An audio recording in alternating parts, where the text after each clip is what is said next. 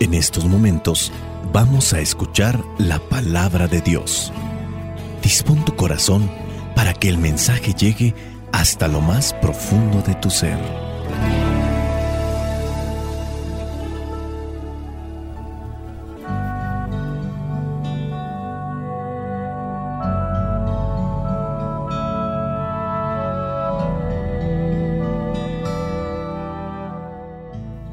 A tratar de reflexionar lo que son las lecturas para este domingo en el que se tiene presente la fiesta de la Sagrada Familia.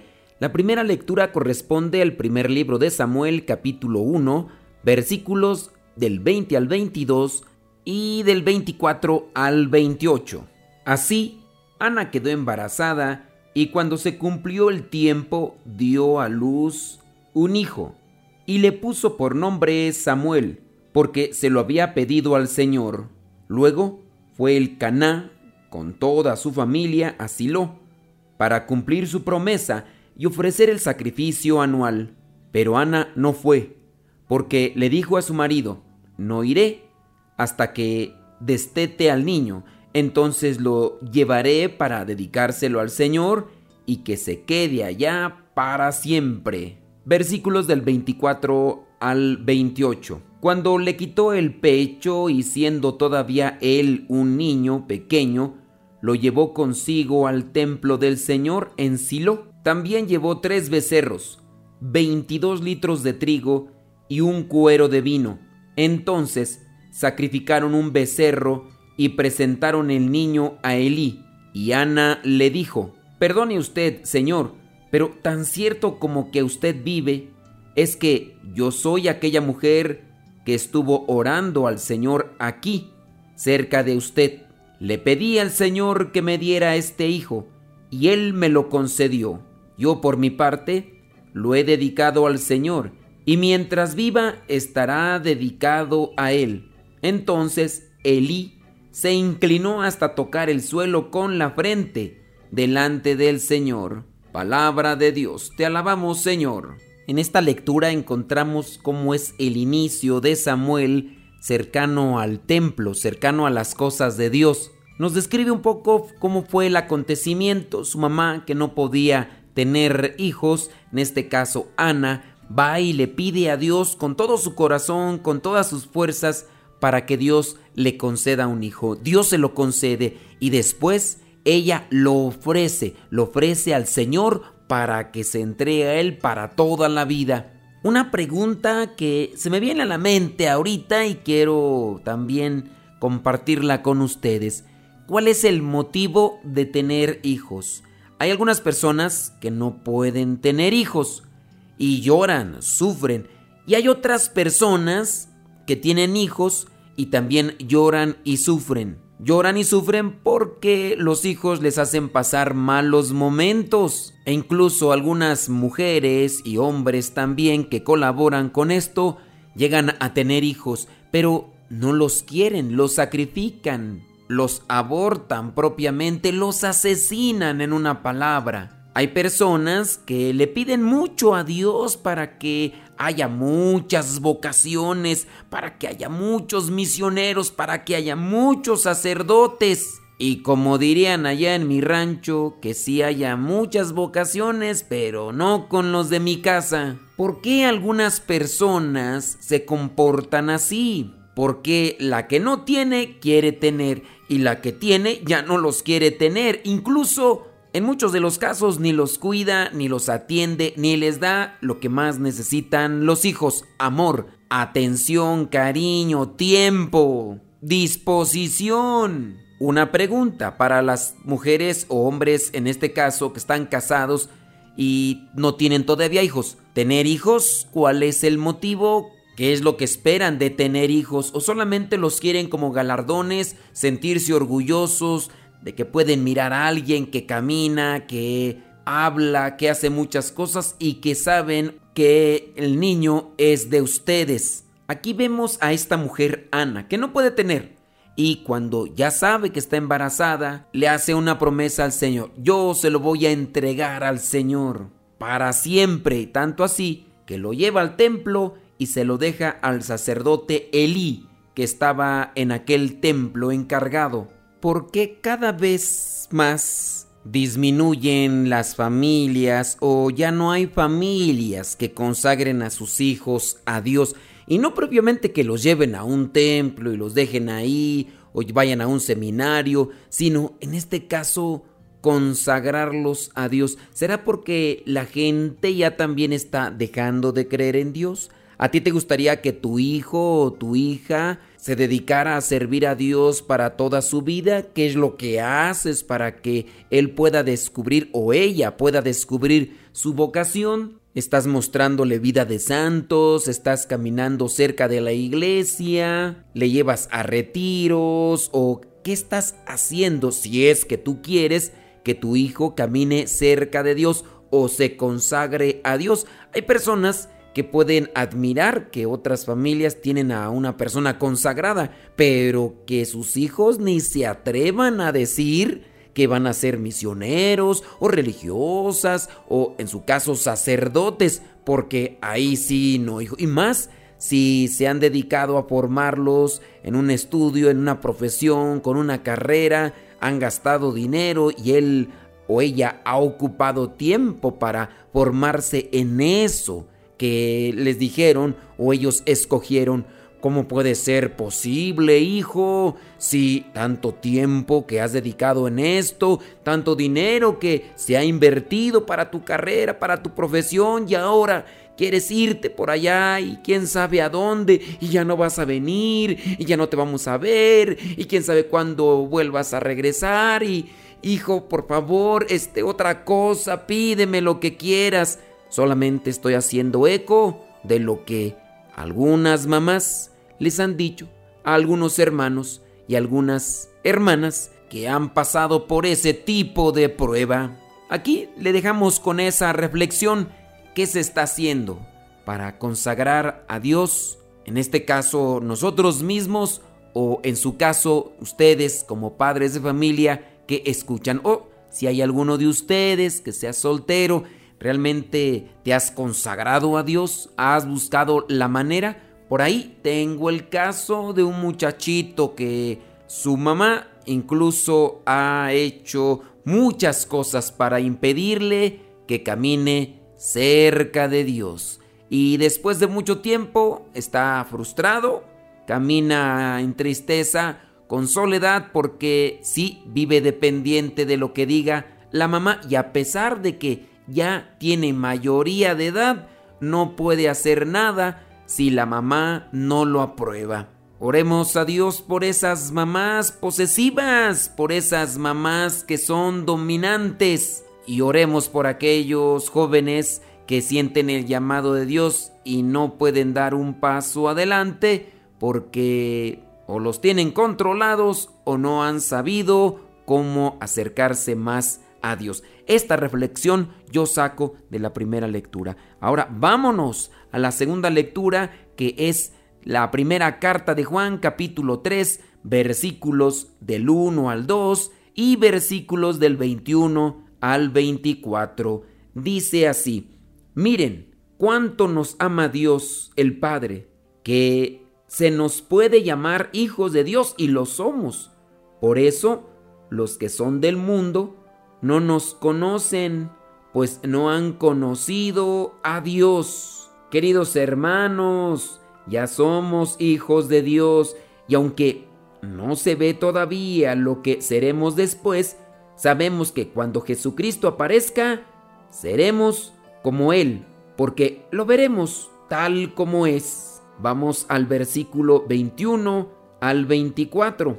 Queridos hermanos, si nuestro corazón no nos acusa, tenemos confianza delante de Dios y Él nos dará todo lo que le pidamos porque obedecemos sus mandamientos y hacemos lo que le agrada. Y su mandamiento es que creamos en su Hijo Jesucristo y que nos amemos unos a otros como Él nos mandó.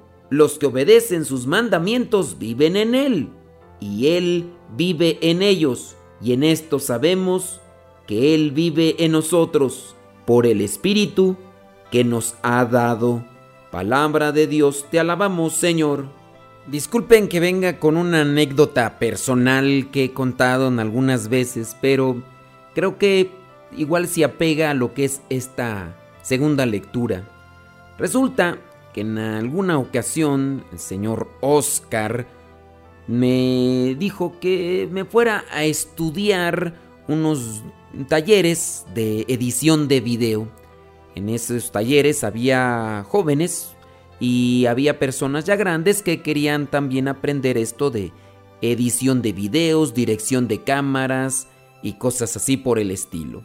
Cuando llegué, pues me preguntaron que a qué me dedicaba y en aquel tiempo yo estaba estudiando en el seminario. Les dije que estaba estudiando teología. Eso fue lo único que me preguntaron, no me dijeron que qué era yo o por qué estudiaba teología, solamente me preguntaron ¿A qué te dedicas? Bueno, yo estudio, ¿qué estudias? Estudio teología, he estudiado filosofía y ya. Con el paso del tiempo fui tomando el taller y fuimos tomando prácticas de dirección de cámara, también de edición, de iluminación y después de lo teórico nos fuimos a lo práctico. Ya cuando llegamos a las prácticas, a llevar a cabo aquello que ya habíamos supuestamente aprendido, empezamos en la convivencia, íbamos a ciertos lugares para con las cámaras eh, dirigir, en su caso grabar, y también fuimos a las prácticas de iluminación. Cuando llegaban los momentos de la comida, pues íbamos a un lugar todos juntos y ya comprábamos lo que queríamos comprar y al mismo tiempo que platicábamos de la vida, ya no platicábamos tanto de lo del taller o lo que queríamos hacer con aquellas cosas. En alguna ocasión, estando todos ahí en una mesa y después de haber comido en la sobremesa platicando, una de las personas de ese taller en la plática me dijo, ¿te puedo hacer una pregunta personal? Y le dije que sí, obviamente. Me hizo la pregunta a rajatabla. Tú, aparte de estudiar eso que dices que estudias, ¿a qué te dedicas? Tú eres diferente. ¿Verdad que tú eres persona de la iglesia? Obviamente sabía por dónde iba el asunto. No traía yo una camisa clerical como tal Traía mi cruz, eso sí, traía camisa de color oscuro y pantalón y era una forma, pues podría decir, común. Y le pregunté que por qué me hacía esa pregunta y dijo que me miraba muy diferente a los demás y que ella suponía que por mi comportamiento yo era una persona de iglesia o de religión o que practicaba algo. Le dije que sí, que era misionero, que estaba estudiando en el seminario y que estaba a unos cuantos meses de que me dieran la ordenación diaconal. En aquel momento todos los que estaban ahí en la mesa y que éramos parte del grupo que estábamos tomando el taller de dirección de cámara, se quedaron escuchando aquellas palabras y empezaron con el bombardeo de preguntas. Yo no les pregunté si tenían una creencia o practicaban una religión, tampoco me dediqué a estarles haciendo oraciones cuando hacíamos alguna actividad, me enfocaba a tomar el taller y a comportarme conforme a lo que soy, un consagrado. Sí, se escucha yo creo un tanto soberbio y presuntuoso, pero me esfuerzo todos los días en comportarme de esa manera. Y esas personas, o en su caso esta persona que me preguntó, lo notó se le hizo curioso y no aguantó la curiosidad hasta que me preguntó. Aquellas personas, después de muchas preguntas, en algún momento me platicaban cosas personales. Después de esa plática fue ya poco el tiempo el que convivimos porque el taller terminó. Pero se dieron cuenta que era persona de iglesia por el comportamiento. En esta segunda lectura, dice que los que son del mundo no nos conocen pues no han conocido a Dios. Yo te invito a que hagas un esfuerzo todos los días para comportarte como hijo de Dios. Cuida tus palabras, cuida tus acciones, tus miradas incluso. También tu manera de vestir. Habrá mucha gente que escucha hablar de Dios, pero a lo mejor muchos no damos a conocer a Dios con nuestros actos. En otra ocasión algo similar sucedió cuando visité a una persona para requerirle ciertos servicios de lavandería. La persona me preguntó que por qué yo era diferente a la mayoría de estudiantes a los que esa persona atendía regularmente en esa lavandería. Cuando me preguntó que si yo era estudiante y le respondí que sí, me preguntó que qué era lo que yo estudiaba. Cuando le dije que estudiaba teología, me volvió a preguntar que si eran cosas de Dios y le dije sí, de hecho estoy estudiando y preparándome para poder servir como sacerdote. La persona me dijo, la manera de comportarte es diferente a la de muchas personas que vienen aquí en la condición de estudiantes. No te excluyas ni te justifiques diciendo que tú no estás encaminado a ser sacerdote o religiosa o misionero. Recuerda que tú eres hijo de Dios y como tal te debes de comportar. Dice en el versículo 2 de esta lectura, queridos hermanos, ya somos hijos de Dios y aunque no se ve todavía lo que seremos después, sabemos que cuando Jesucristo aparezca, seremos como Él, porque lo veremos tal como es. Si somos hijos de Dios, hay que comportarse como tal. El último versículo de esta lectura dice, los que obedecen sus mandamientos viven en Él, viven en Dios, y Él vive en ellos. Y en esto sabemos que Él vive en nosotros, por el Espíritu que nos ha dado. Que tus palabras, tus acciones den a conocer con quién vives, vives con Dios. Creo que mucha gente nos puede reclamar por ser hipócritas. A lo mejor estamos mucho tiempo metidos en la iglesia, pero Dios no está metido en nuestro corazón porque nuestras palabras, nuestros comportamientos no se ensamblan, no se entrelazan con lo que pide Dios. Obedezcamos sus mandamientos, vivamos en Él para poder dar a conocer a Dios no mediante palabras, sino mediante nuestro testimonio. Ahora vayamos a lo que es la lectura del Evangelio, que es de Lucas capítulo 2, versículos del 41 al 52. Dice así, los padres de Jesús iban todos los años a Jerusalén para la fiesta de la Pascua, y así cuando Jesús cumplió 12 años, fueron allá todos ellos, como era costumbre en esa fiesta. Pero pasados aquellos días, cuando volvían a casa, el niño Jesús se quedó en Jerusalén sin que sus padres se dieran cuenta. Pensando que Jesús iba entre la gente, hicieron un día de camino, pero luego, al buscarlo entre los parientes y conocidos, no lo encontraron, así que regresaron a Jerusalén para buscarlo allí. Al cabo de tres días, lo encontraron en el templo, sentado entre los maestros de la ley, escuchándolos y haciéndoles preguntas, y todos los que lo oían se admiraban de su inteligencia y de sus respuestas. Cuando sus padres lo vieron, se sorprendieron y su madre le dijo, Hijo mío, ¿por qué nos has hecho esto?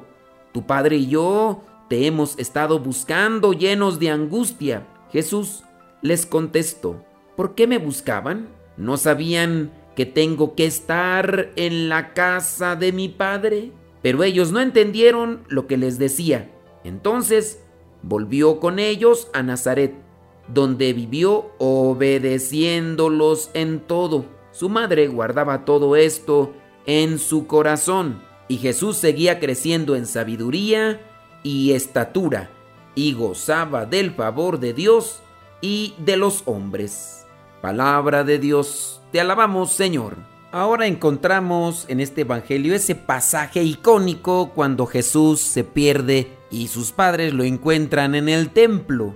Y Jesús está dialogando con aquellos que son expertos en la Sagrada Escritura. Eran los maestros de la ley los que estaban ahí intercambiando entre preguntas y respuestas. Cuando sus padres lo cuestionan sobre dónde estaba, Jesucristo responde, ¿no sabían que debo de estar en la casa de mi Padre? Pero ellos, al igual que muchos de nosotros, a veces no entendemos cuando Dios nos habla. Veces no entendemos los planes de Dios. ¿Será porque nuestro corazón no ha crecido en humildad? ¿Será porque nosotros no hemos crecido en oración? En la primera lectura encontramos a una mujer que no tiene hijos y le pide a Dios con todo su corazón y Dios se lo concede, pero al mismo tiempo comprende que debe de entregar a su hijo a Dios porque los hijos son regalos de Dios. En la segunda lectura Juan nos recuerda que si nosotros cumplimos con los mandamientos de Dios, entonces nosotros llegaremos a ser hijos de Dios y Él nos dará lo que nosotros le pidamos. Cuando tú ya te has conectado con Dios, cuando estás unido a Dios, no le pides caprichos. Pero así como dice la primera lectura que muchos no conocen a Dios y por eso no les reconocen aquellos que cumplen con la voluntad de Dios, la persona que no está bien conectada, ensamblada con Dios, no sabe lo que necesita para ser feliz, lo que necesita para llegar a la santidad. Estar en la casa de mi Padre, estar en las cosas de Dios, estar con Dios, porque somos creados por Dios y tenemos que estar en las cosas de Dios. En este domingo se recuerda a la Sagrada Familia, José, María, que se dedican a cumplir con las cosas de Dios, tal como lo prescribía la ley encontramos a Jesús que da a conocer a María que está en la casa de su Padre, que nosotros asimilemos en este día de la Sagrada Familia, que debemos de estar también en la casa de Dios, cumpliendo con las cosas de Dios. Padres de familia que me escuchan, ojalá y el día de hoy adquieran conciencia y también compromiso de vivir más cerca de Dios, pero que con su vivencia, con su manera de trabajar, de hablar, de actuar, de vestir, también les enseñen a sus hijos a qué están llamados ellos. Que el Espíritu Santo nos ilumine, nos dé esa fortaleza y esa sabiduría que necesitamos para no apartarnos del camino que lleva a la santidad. La bendición de Dios Todopoderoso, Padre, Hijo y Espíritu Santo, descienda sobre cada uno de ustedes y les acompañe siempre. Soy el Padre Modesto Lule de los misioneros servidores de la palabra. Vayamos a vivir el Evangelio. Lámpara es tu palabra para mis pasos, luz en mi sendero. Lámpara es tu palabra para mis pasos, luz en mi sendero. Luz, tu palabra es la luz